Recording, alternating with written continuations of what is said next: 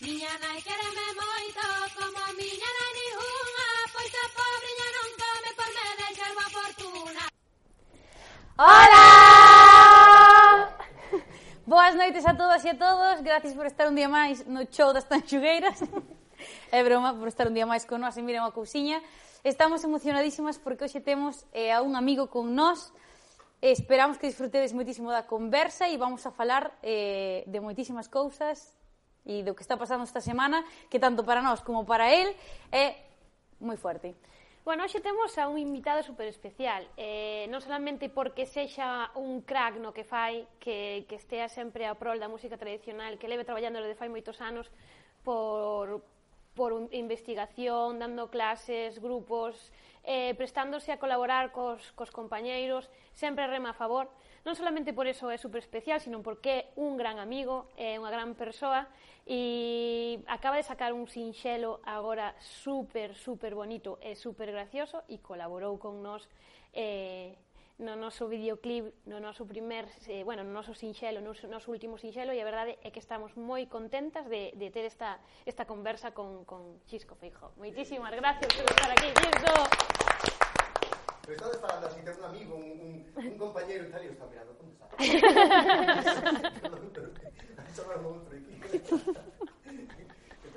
Moi ben, eu que teño a primeira pregunta para ti. Como comezou o teu interese pola música tradicional? Wow, eso, sí, esa sí, sí a sei. non me dixo unha pregunta tanto. Eh? eh que, que sempre unha e xusto esa non valía. Pero, pero eh, pois pues mira, eu, eu veño dunha familia que eu teño que falar aí primeiro do meu papá, José Antonio Fijó, Cod, tal, como a mí, eh, chamaban yo Pepín, era unha aldeguinha chamada Sestín do Mato, do Concello de Sober, isto é na Ribeira, sí, na Ribeira Sacra. Un lugar onde que prácticamente me criei ali, o sea, porque eu nací en Vigo, vivín en Vigo, pero era bueno, a tarde collamos o saco el coche e non había esta hace 52, non sei a donde vai, e había que pasar os peares tal, en 4 horas e media de coche para chegar alá, e volvíamos tristes os domingos, e logo toda a Semana Santa, todas as vacacións, eu prácticamente vivía ali. Eh, ali a, a vida é totalmente diferente que en Vigo. E por outra cuestión, por que meu papá, porque meu papá tiña unha voz para cantar que aquilo increíble, o sea, calaba todo o mundo só por escoitar unha afinación invexable, unha persona que como moitos da época, incluso eu, pues, fumaba, e de vez en cando copiña de, de aguardente, e nunca se marchaba a voz. Unha persoa que estaba cantando coa familia toda a noite a catro voces, eu iba a dormir, despertaba, volvía, a catro da mañá, eu non pasaba, eh? estas casas de... Eh, e a sete da mañá ibase para cama, despois de chuchar aí un pouco da fardiante e tal, E as nove da mañá estaba, eh, a feira, a feira e o pulpo vais a unha da tarde, joder, e as nove da mañá estaba xa tal. Entón sempre estuve vinculado a esa, a esa historia maravillosa e, bueno, a verdade, moito en falta. E logo un día apareceu un gaitero pola, pola aldea, que era un amigo dos primos do meu papá, movimento todo hippie aí e tal, unha gaita, o catorno chamábase, e eu sempre fui un esmerriadete, un esmerriado todo. O sea, eu sempre aparentei moito menos do que tiña, menos agora que xa me toca, pero, pero eh, pero era moi pequeniño, entón a min colocaban aquela gaita máis grande que a min. Eh, entón, o que pasaba, o que pasou é que el soplaba a gaita e eu puñame por debaixo o punteiro, nunca tal como fixeran. E cheguei a tocar dous tres temas, por aí xa facéndolle algo. E lo pasei unha semana na casa de ciño meu pai, pasaba pola cociña na, eh, en Vigo, aquí vivíamos no, no Calvario, pasaba pola cociña e iba cantando Onde está a miña gaitiña? Bueno, seis días son comprar unha gaita. e ese foi o principio do fin. Ata agora. Menos, pois como mola. Como mola, así foi, foi así. E de feito, claro, logo todo isto creo que meu pai eh, e miña nai pensaban, bueno, isto é unha afición como tal. Pero logo incluso sería ter aí un momentiño durante na familia no sentido de que eu quería dedicarme solo a isto, eu quería estudiar música, estaba no conservatorio e estaba metido todas falando nas cantas había, teatro, cousas destas no instituto xa, xa, xa era gaitero de Lembranzas Galegas en Vigo, que era un grupo viaxábamos por Francia un mes ou con 15 anos, unha cousa, eh, en festivais, unha vida maravillosa. Pero É certo que cando chegou o momento de estudiar, de ir á carreira, de acabar con daquela que era o que había, e a min dixeronme, a música é pan pa hoxe, fame pa mañá, hai que facer unha carreira. E eu, claro, a carreira estudiaba para probar, pero eu salía dali e era todo isto. Non, non, que me vería a min de, atención, químico. Diva, oh, pois pues mira, das, das, eh, das o tema no, de, de químico. químico. Sí. Esto é o momento que un día pois, pues, salí con un Buchner, Buchner, Sturmenter, non funciona, verdad, gracias. Eh, Un aplauso para Álvaro. ¡Bravo, Álvaro! non sale, Álvaro. Pois eh, un día, pois, eh, agarrando un turno ensayo deste sen a cucholla do laboratorio, pois salí moi proxectado contra o futuro e fastidei os traballos de todo o mundo, pero entendín que eso non era o meu. bueno, era bo para saber que o teu camiño era, era outro. Sí. Apliquei moitas cosas que aprendín ali, as matemáticas e todo isto. Eu, uh, bueno, a xente do Fiadeiro, co dirixento da vida, eh, sabía o que Buenseguiras decía batimento de punto un plano e tal, para pechar unha roda unha línea tal, eu aplicaba todo eu todo como sabendo como aplicando creo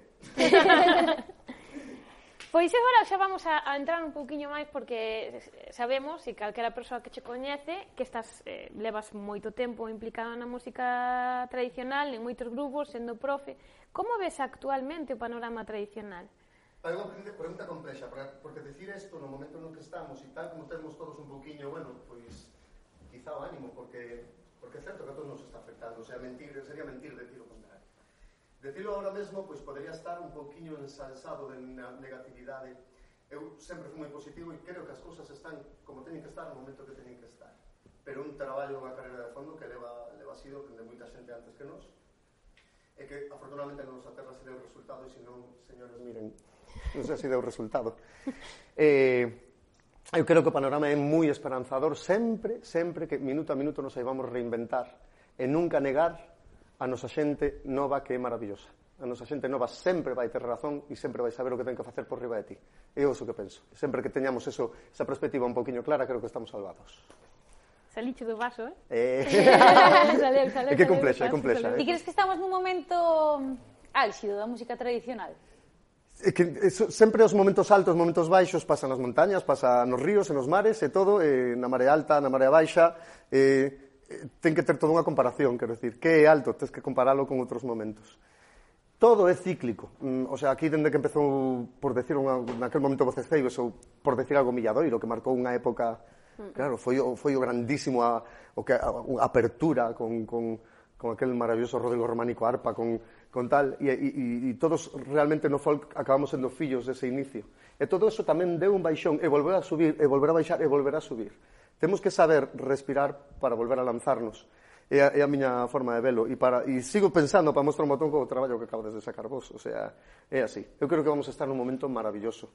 Un momento no que aproveitemos esa globalización que tanto medo nos daba Sí. Porque a globalización a nós, no noso sector dábanos moito medo. Ven a globalización acaba con todo minoritario. Sí.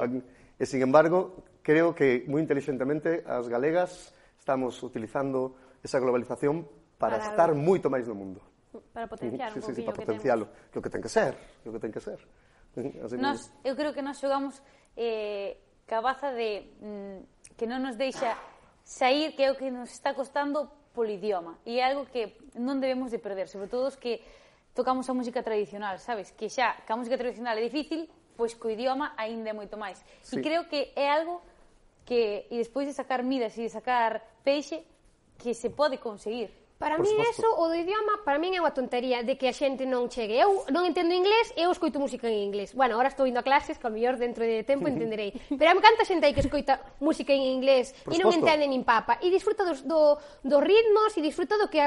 Para min a música, que tamén é moi importante a letra, obvio, pero para min a música é sensación, é o que me transmite. Ao mellor pode ser unha letra preciosa que, Si a música e ao revés, non? Pero máis a min é o que me transmite cada canción, a forza ou, ou a emoción situación, entonces pois ao idioma, pois quen se queira poñer fronteiras, que se poña nós aquí. Cal, cal, calquera cousa das que facemos ten varias linguaxes, o sea, no, no vosso propio biblioclip existe unha linguaxe de interpretación da danza, eh, da estética, eh, a linguaxe da creación coa pintura, co body painting, con...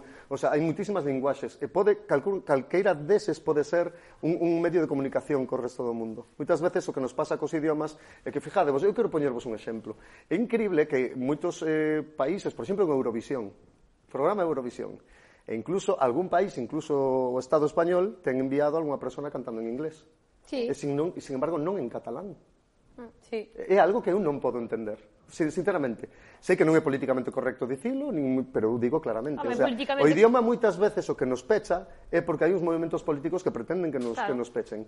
Sí, sí. Porque uns utilizan moito o seu favor e outros moito o seu en contra tamén, eh? Todos son todos son peixes que vas poñendo tú onde queiras poñer. pero pero creo que creo que cando superas todos eses medos e tú fas unha cousa sincera como fixestedes vos ou como creo que intentei facer eu, unha cousa sincera onde calqueira medo desaparece da tua cabeza, esa enerxía asinte a xente e deixa de pensar en, ese, en, esa, en, en esa cousa. Estes medos de por que, por que non llevou a meter autotune a un, a un, a un rollo que moitas veces sona muitísimo, muitísimo máis tradicional. Se o vas na, na profundidade, con vos se pode bailar todo o puñetero videoclip. O sea, tú esto podes en calquera lado, e podería bailar unha persona cunha copa na man, unha persoa solto pero discotequeo e unha fila de oito parellas eh, Sí, sí, sí, sí, sí, sí, totalmente de acordo. Isto fala do noso. E a mellor outras cousas que pretenden estar tan encasilladas en moitas cousas que vos chegarán mensaxes, aí como te pasas, a donde fuches, o mellor non falan tanto do noso. Galicia sempre foi libre, migrante e diversa que é o que ten, temos que intentar. Falando de peixe, como ben nombraches ti agora mismo, contanos un pouquiño ou todo o que queiras ou moito do teu... Espera, antes de nada, vamos a poñeros en contexto. Estamos aquí, cuál é mi cámara? Esta. Hola, Estamos aquí cun home que leva toda a vida na música tradicional, perdón, Olalla. Es que me tocaba a mí. Hai tantos guión? Xa preguntaste. Sí, sempre. Xa preguntaste. Pois pues a mí non me contaron nada. Bueno, pero ah, ahora quero preguntar de novo. Preguntar es que hai da freestyle e despois cando cando los demás somos freestyle, eh, di, Esto non tocaba. Acabamos de falar, acabamos de falar de non ter medos, expresa. Estamos aquí cun home que leva toda a, toda a súa vida dentro da música tradicional e que nunca fixo o seu propio proxecto hasta este momento. Eu creo que todos estábamos esperando e é necesario un proxecto en solitario de Chisco. Entón, bueno. por que chegou este momento? Non o sei. Que aparte leva moito, o sea, eu que, que falamos, igual levamos dous anos falando deste tema. Falan, sí. Non sei por que chegou agora nesto... A ver, non, sei, a min, hai, hai xente que me ten dito, jolín, pois ainda tardaches, non sei se si tardei ou non, foi cando, cando cadrou. Tamén, e tú sabes, Aida, joder, isto, bueno, sabedelo todas, pero contigo que estou entre soños con Francieira, compañía de danza, eh, eu moitas veces pensei en facelo. E tuven, estiven a nada de intentar facer algo, pero non é que non o fixera porque nese momento dixera, ah, non, lle, lle tivese medo. Si é certo que casi eu me forzaba un pouco a decir que o tiña que facer, cando non a, salía do meu peito, ah, vou, vou me matar a facelo, e sempre se me cruzaba algo maravilloso o cual non quería decir que non, non é que non podía, non quería decir que non. Eu non quería decir que non a primeira vez que me chamaron de Valladolid para ser profe nun conservatorio profesional da nosa cultura, de, de, de danza claro. tradicional, o sea, sería non sería non sería rexeitar eso, non sería malo para min, sería malo para todos. Ah. O sea, poder meter o noso eh, aí, acabei indo tres veces, eh, facendo unha montas... Bueno, pois xa non tocou ese ano. Logo, no ese ano seguinte, o, o meu irmán Francieira monta isto. Como lle vou decir que non? Xa. É, é así. Eu desenvolvo a miña vida tamén na ETRAD, na, música, na Escola de Música Tradicional e Folk de Vigo, do Concello de Vigo, e é algo que me apaixona, o sea, é brutal. entonces hai que buscar os momentos, e agora deuse. Deuse o momento, a, a, a xente, casi todo foi un casual, eh? Me podría estar aquí estendendo, pero mirade, o, por exemplo, o guitarrista e o saxofonista, Miguel e Iago, pois coñecémonos nun antroido en Xinzos, a mesma, a mesma noite dun antroido cunha copa de licor café e un pitillo na man. Creo que alguén se acorda. Un antroido, en Xinzo. Que un saludísimo para os antroidos de Xinzo, a todos os antroidos. Entendede que digo de Xinzo porque media alma teño ali. E que, e que ali esa noite, fi, e, e son ahora músicos deste proxecto. Foise todo concatenando un poquinho e, bueno, e tamén ocorreu da pandemia e pudémonos dedicar mm. mal, mal que ven a, a facer ese proxecto porque todo máis parouse tristemente para os compañeiros, evidentemente, as compañeras. Pois sí, bueno, son das que penso que todo pasa por algo. De, de todas as maneiras, perdona, tamén quero vos decir, e de algo si me jabo, que non me jabo de cantar ben ni facer ben, eu sempre fui un dedicado, pero por paixón, non por necesidade. Gústame estar en todos os araos, todo o mundo que me conoce sabe, son alérxico a decir que non, porque me gusta experimentar, nunca fui unha persona cerrada, fun, sempre tuve unhas convicións moi férreas en que que fago, como fago, se estou en tradi totalmente en recuperación, estou en recuperación, en demostración de recuperación, en o que facía co fiadeiro e paralelamente estando no fiadeiro e vestíndonos do século XVIII con elementos antigos e con todo, estaba de gogó de budiño, que lle chamo eu, o sea, nunha tarima, cunha camiseta de asas, unha pandereta ao mesmo tempo. Eh, que, para que me entendades, nunca... de gogó de budiño. Eu sempre digo, e tú, que, e tú con budiño canto estuveche? Seis anos. E que fixeches? Recorrer todo o mundo, pasalo moi ben, aprender moito. E cobrar un carto, claro. Home, que tamén é eh, importante, para que mentir. Entonces, eh, Eh, e, e, e que facías ali? Era gogo? sí. Entendido, entendido bueno, como unha broma mm. mm. con moito cariño, eh, que, que eu como diño fun feliz absolutamente. Pois, pues ahora sí, tu momento, Laia. Vale, vale. Mira para a cámara, mira para a cámara. Contanos un pouco do teu novo sinxelo peixe. Bueno, pois Peixe vai dar no meu disco, o disco ainda, ainda lle queda, está todo grabado, pero vamos un pouco con plazos, porque está en fabricación e, e hai unha cousa que, bueno, que tarda un poquinho máis, pero salirá, eu que sei, para principios de primavera ou por aí, eh, ou mellor algún outro clip máis, eh, Peixe dalle no meu disco, e Peixe é un tema, o último que compuxen para o disco, é ese, porque sabía que me faltaba un tema que de verdad falase do centro de todo que, claro. de, de todo que traballáramos antes. Eh, non me quero esquecer porque mm, aínda que podería falar moita xente que quero falar de Carlos Quintá, que foi o que fixo os arranxos, o arranxos, o amor, a dedicación e todo, o sea, é un produto brutal prácticamente del, é meu, pero pero é del. Eh, pois Peixe intento, eu, eu intento falar moito de diversidade en Peixe. Utilizar a nosa lingua e a nosa música como, ¿Cuál es mi como cámara? diversidade Peixe, un tema que se sacou fai cinco días. Te tens que dicir cada dos, cada dos por tres Deixa, cuál es tu deixa. cámara, si sabes cuál es tu cámara. Sabela, déjame ser libre. Sabes cal é a tua cámara? Esa de aí. Ya te hicieron mil Peixe, un, un tema que saliu fai cinco días e xa ten casi 30.000 visitas eh, en YouTube e, bueno, en todas as plataformas xa suman un millón. Bueno, bueno, si nos ponemos a multiplicar, la abordamos aquí al Eso de Ribeiro, de Ribeiro somos exagerados. Exactamente. Ay, ajiño. Eh... Dile ajiño, que pues te viene la... Os localismos son... Nos estábamos... É de Ribeira como Francieira. Eh, é unha maravilla de, de lugar. Eh, eh estábamos eh, no, no, mm, na presentación de Contrapunto e entonces presentamos e dixemos, ai, da Tarrío, Torrado, de Ribeira. E entonces estábamos de arriba, que estaban todos os dajiños. Que, sí. ¡Cuidado, eh, un eh, saludo para os dajiños, pero cuidado.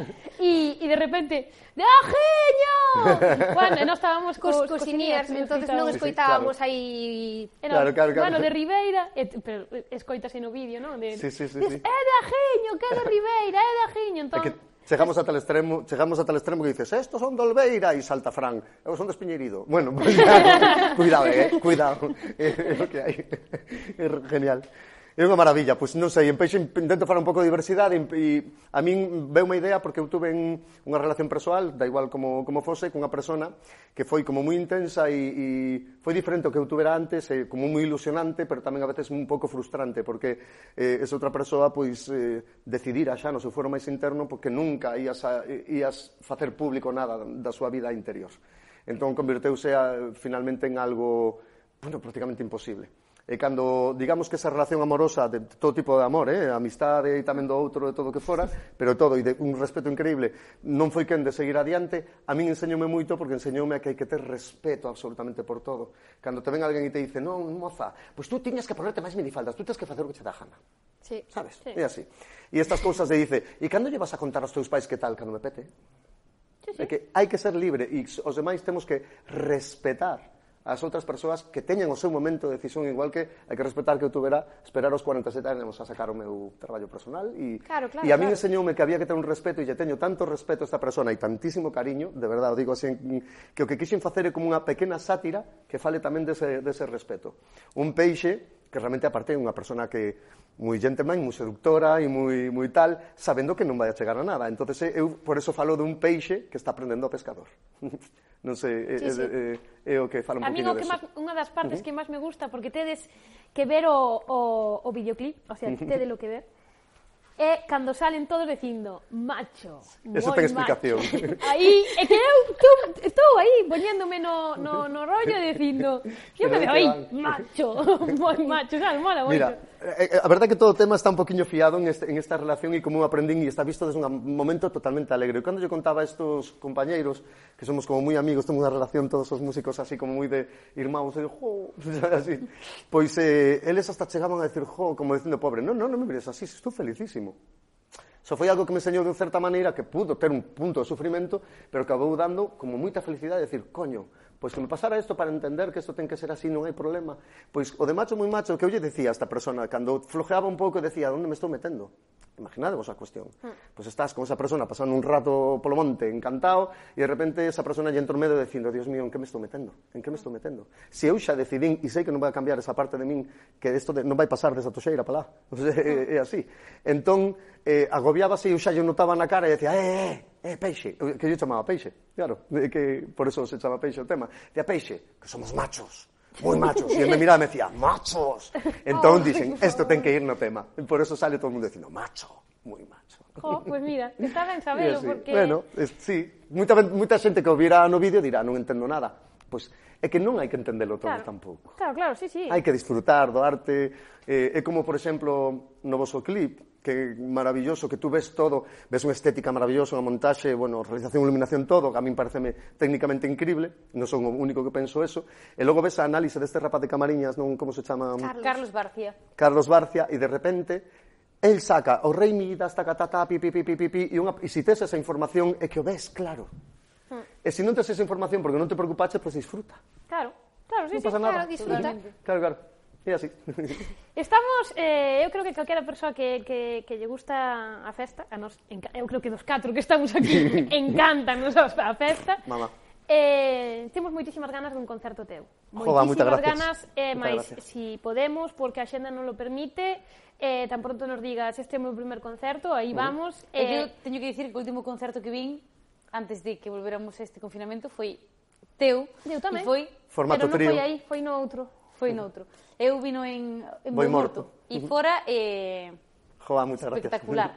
Aí está en formato trío todavía, xa colaborou un, un tema Miguel, pero eu, eu claro, con este proxecto levo bastante tempo. O que pasa é que o que quixen facer é probalo primeiro coa xente máis cercaniña que tiña, que era María eh, María Jorge máis eh, Xoseliz, compañeros, vamos, eh, que vou dicir, eh, eh, Entonces, y luego Artur, claro, Artur Puga. Eh, claro, con eso pues vas probando un pouco o repertorio, como funciona, pero non como funciona fora, que tamén, como te funciona a ti, claro, sabes? Claro, máis importante, entón, sí. a partir de aí, pois pues, sí que o tes como xérmolo, como que te mete unha semente e logo xa salirá o resto, pois pues, saleu o que, o que sae agora. Eh, e, eh, eh, bueno, eu estaría encantado que viñerades e que colaborásemos xuntos. Porque isto, eso... isto, o mira, mira, videoclipo miércoles, pasado. O meu, o voso o Benres, un boom, estamos aquí xuntos. Isto, xa... esto non sei eu, eh, non sei eu. Son moi hermana de distintas Eu estou moi agradecido, díxemolo antes e digo agora. Eu creo que eu sacar o clip o, o mércores e no Benres colaborar con vos, bueno, actuando e bailando, como interpretando e bailando, eh, a min axudame moitísimo. Eh, en todos os sentidos, eh? Deme unha felicidade extra e aparte que creo que moito máis seguidores. É, é obvio, é lógico. A verdade é que digo a todos, traballar con Chisco, o sea, nós xa conocíamos, non? Pero non o conocíamos como... Mira, é un actorazo. Eu creo que, que cal, calquera que quere facer un videoclip que, que, que o chame, tío, porque ademais é que, no, se que se presta todo. Prestas a todo, eh? sí. tírate aí, tírase aí. Ora dá por chunga. E a parte que despois el diz, tirete aquí, que hai un charquito, no, el vai se meter á piscina, porque di que queda máis realista. Claro, está, ah, estábamos maquillando e de repente escoitamos. Está aí Chisco dándolo todo. E necesitei para todas as escenas ter a música detrás a vosa, eh? Eso, eso, eso é certo, motivábame muitísimo. Polas cambios, de... é unha música que ten muitísimo electrónica, pero ten unhas dinámicas brutal, o voso, o, o, o voso clip. Entón, axúdate. Se de repente te dice o, o, a persoa que está dirixindo o clip, diceche, bueno, que aquí necesitaríamos que de repente te volveses un pouco tolo e sufrises muitísimo. E estamos nunha parte un pouco suave, pois eu lle decía, espera. E cando chegaba a parte álgida, vamos, ali, eu comíamos o mundo. A ver, eu Pido disculpas a todo o mundo que estudiou e se preparou tantísimo como actor e estar eu por suplantando ese, ese posto, pero eu pasei no como Dios. E fixéchelo genial. Bueno, moitas gracias, Porque pero pasei no como a Dios. miña cámara é esa, non? Sí. vos oh, bicheres... cámaras, mira. Vos bicheres... Hasta aquí, porque eh? non sabía se si era esta ou se si era esta. Eh, vos bichedes o momento no que Chisco mira a cámara, move este, la, este lado do labio, sí, mostra eses dentes, Por favor, porque eso é para decir, non sei sé si se te quiero ou te odio.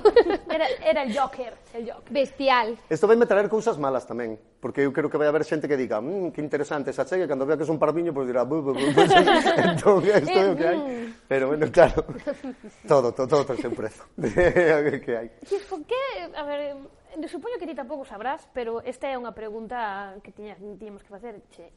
Como van a ser os teus directos? Tes algo en mente? Teño, teño cousas en mente, teño cousas en mente. Eu, eu recoñezo que eu sou unha persona que me transformo, non me transformo en outra cousa a veces non o penso, non o penso e hai xente que me dice, pero que acabas de facer? E non o sei, eu transmétome dentro do rollo e, e o vivo e, e eu o que quero que sean que sean que sea unha familia divertíndose. Eso é o que me apetece que sea.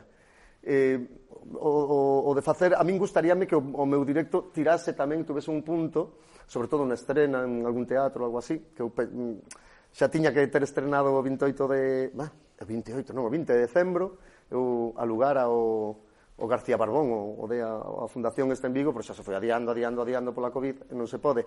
E me gustaría que tuvese tamén unha parte do que, que aprendi moito de Fran Sieira, eh, e de cando estuveran, no, que estuveramos en Nova Galega de Danza, os dous, con Adrao, eh, de, de, de poñer un pouco desa sensación de espectáculo con estudio de luces, que tuvese ese punto tamén de danza, que tuvese un punto de coreografía tamén, Claro. Sin, sin que a coreografía fosen uns bailaríns, que todo sí, fose que todo rodara. como unha película eh, para unha mm. coreografía. Mm. E me gustaría que tivese eso. Faremos ata onde poidamos, porque con esto agora mesmo os ensaios vos ven o sabedes e que vamos a decir deste mesmo momento, pois non son tan posibles e tan libres o ter que despender unha mascarilla de PCRs, de mm, ah. JKs e cosas desas. Sí. Entón, intentaré que sea o mellor posible, pero a mi, o meu desexo sería, sería ese.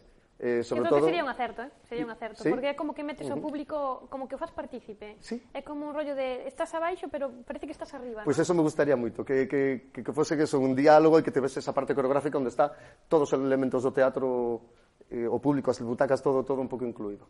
Idea xa a teño, pero claro, Moitas veces me paro a pensar e, e as veces cando comento dun sí inicial que tiña, agora é sí pero prudencia, porque non sabemos se si se, si se vai poder facer inmediatamente. Claro, claro. Entonces, bueno, Paciencia, sí, tamén. As cousas hai que sacalas. Eu o disco teño grabado xa en de, está acabado en de novembro.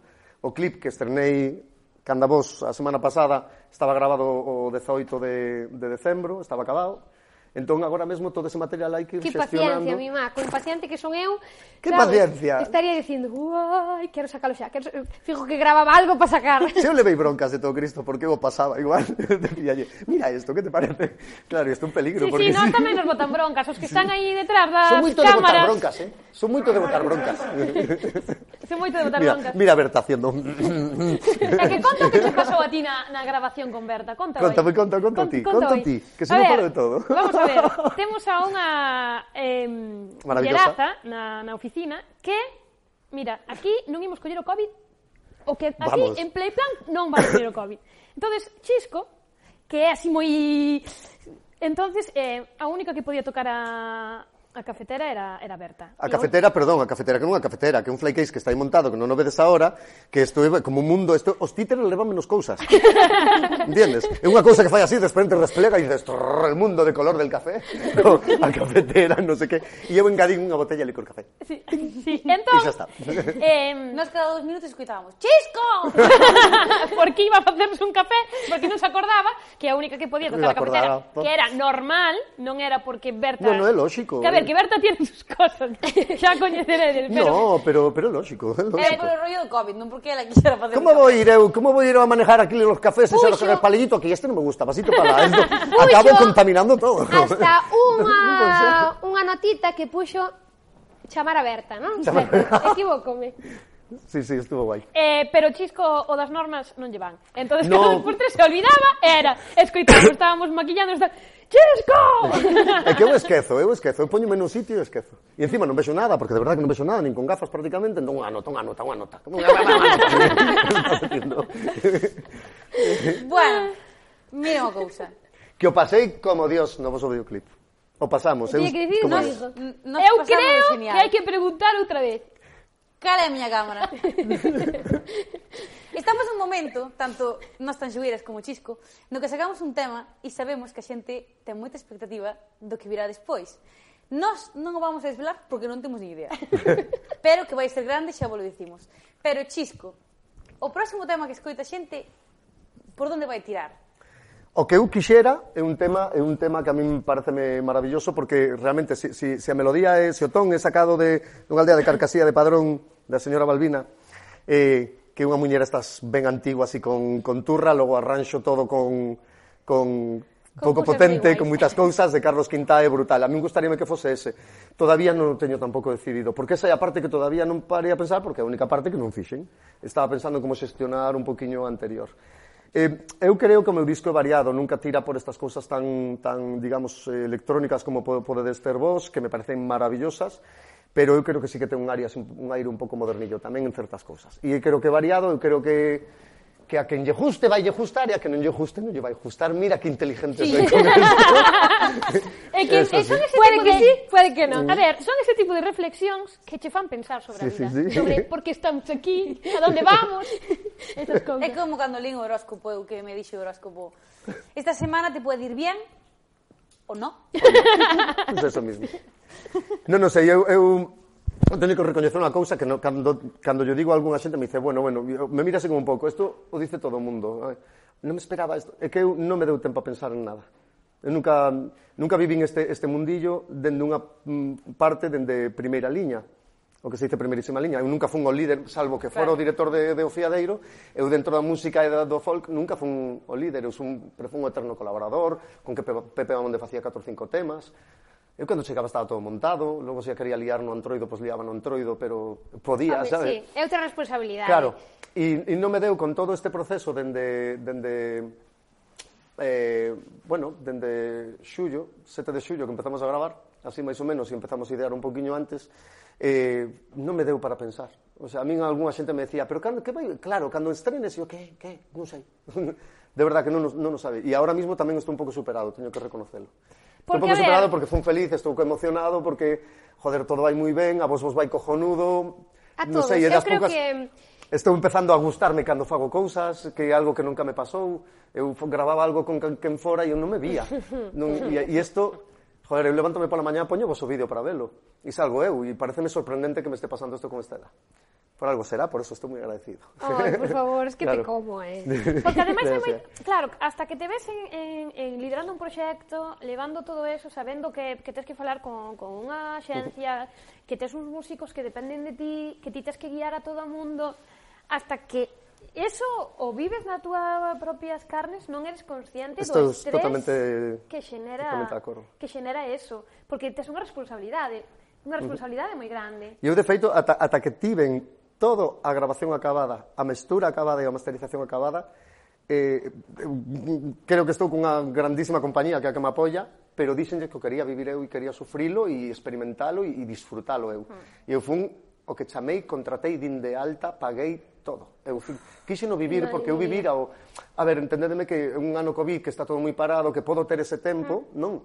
E quería vivilo. Certo que en algúns momentos me resultou un pouco estresante e todo eso. Pero tamén teño que vos decir que, que, que si é certo que na miña vida pedín poucos favores, pedinos todos... Eh, en este momento pois, a, a amigas, a miña amiga Iciar, por exemplo, que ela eh, ten uns coñecementos no, no mundo das asesorías, xestoría, pois levoume todo de cerca, al lado e, e salvou má vida en, en todo. E estamos falando da miña familia, porque somos meus mellores amigos, a miña pandilla. Mm. E, es, e está toda a miña pandilla implicada. Se si vedes o, o clip de Peixe, poñedes aí Peixe, Youtube, Peixe, Youtube, eh, 27.000 visualizacións. pois, eh, pois eh, comprobaredes que todo o que sale no videoclip é a miña familia, é a miña pandilla de amigos. Desde Flor, Cuela, todos, todos. Qué Alba, o sea que, Qué, Qué guai. Maravilla. Y ahora que sea lo que Dios quiera. Que teñas salud para disfrutarlo. Pareces Lola Flores. ¿Verdad, ole? Pois non sei, e vos que? Vos como levades? Porque a vos se volve aí todas moi... No. Eh, o colega tiña unha pregunta. Por mí, que, que, que significou para ti? Eh... Claro, pero xa dixeste. Claro. O que? No, que significou?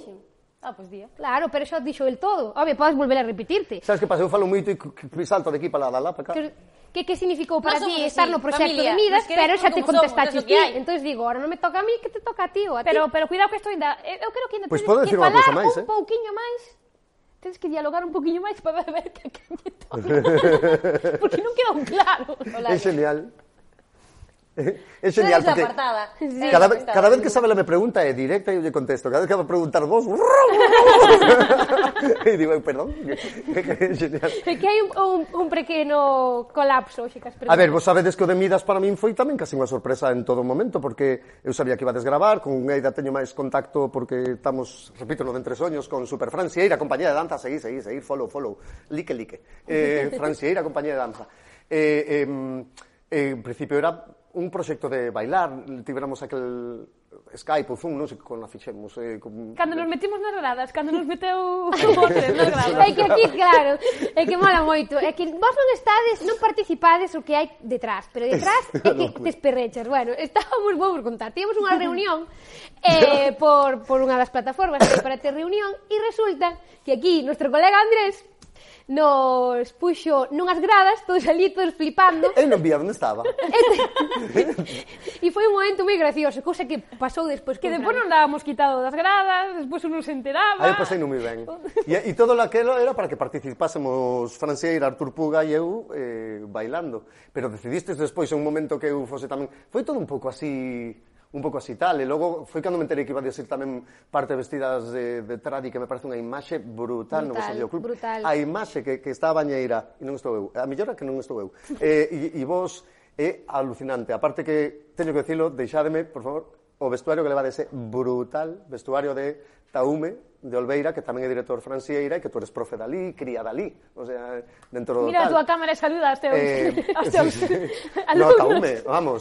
Home, sei que alumnos mías estarán me vendo fijísimo. Claro, pois, pois, pues, pues, ostra, hai que decilo. Sí. Eh, eh, vamos, eh, estabades espectaculares, sí, espectaculares, e a, e a roupa unha calidade sí, eh, sí, que sí. vos dela, pero se a tocades vedes a calidade que é e este te la cerca é unha un luxo, pasada, un luxo. É un luxo poder. Sí, home, que nos dedicamos a isto, enseguida estás afeito a que cando miras miras cousas, eu supoño que a xente que se dedica a moda en xeral incluso a moda actual, moda moderna ou máis contemporánea, máis da igual eh, vintage ou que sea, hai xente que a 20 metros é capaz de ver un tecido e bo ou malo. Hai moita outra que non, que está ben, pero hai xente que, que o ve, e iso é primerísima calidade, claro. A verdade é que a min molou, moloume moitísimo... Me encantoume vervos así. A ver, ¿eh? é que a xente que non se viste tradicional non sabe o tempo que leva. Non sabe o tempo que leva vestirse con todo eso. En agua, tras en agua, tras non sei que. Eso é... Eu non sei Contando como... que nos caen as medias, E aquí estaba Andrés e Jordi é ¿eh? un orgullo, para subirnos.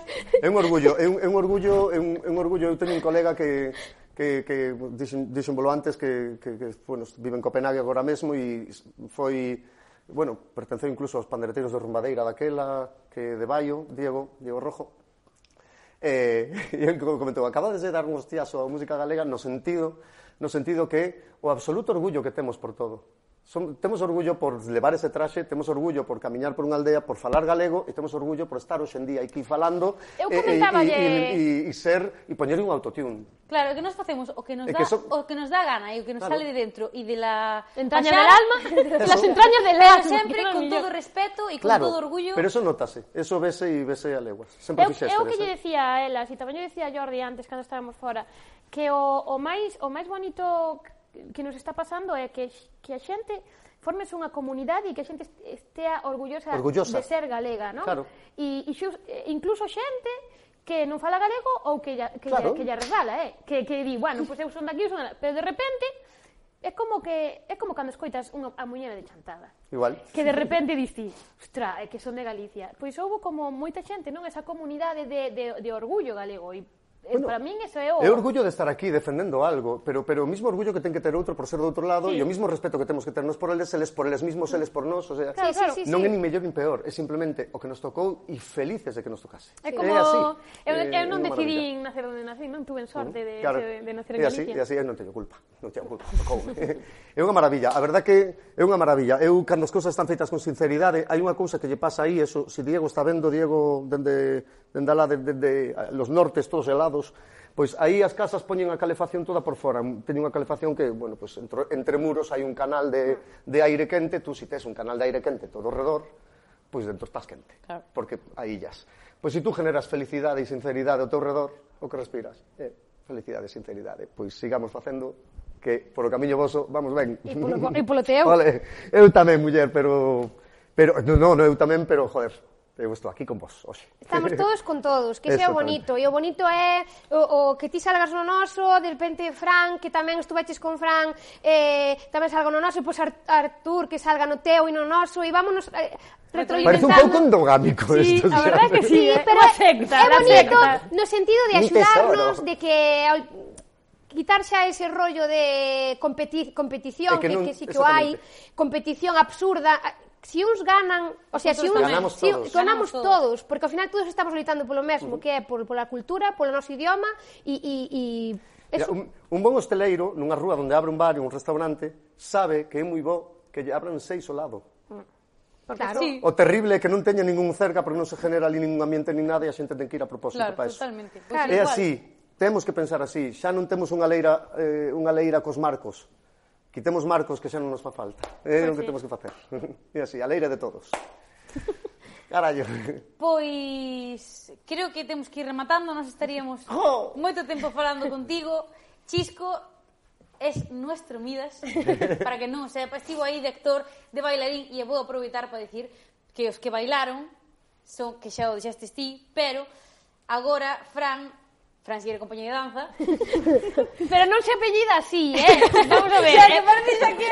É, é Francieira que ten un proxecto que se chama Francieira compañía de danza. Oh, que. Wow. que ten entre, entre soños, que estamos Chisco e eu, e que agora está preparando un novo espectáculo que se chama Demente e que algún día, que non sei se Fran nos estará vendo, pero igual sí, esperamos telo aquí para que nos fale do novo proxecto que tamén é unha barbaridade. Unha maravilla unha maravilla. Spam, spam. e tamén agradecer a Artur Puga, que pouco se falou sí, del. Sí. Tamén no, pero Artur agora tamén está na compañía. Pois tamén, pues tamén está e tamén podedes ver ali. Entón, e ali. claro, para ver a Artur Puga, o que tens que facer é entrar en www. entrar en Midas e Tanxugueiras e entrar en Peixe de Chisco, entón xa vedes a Artur Puga por todas partes.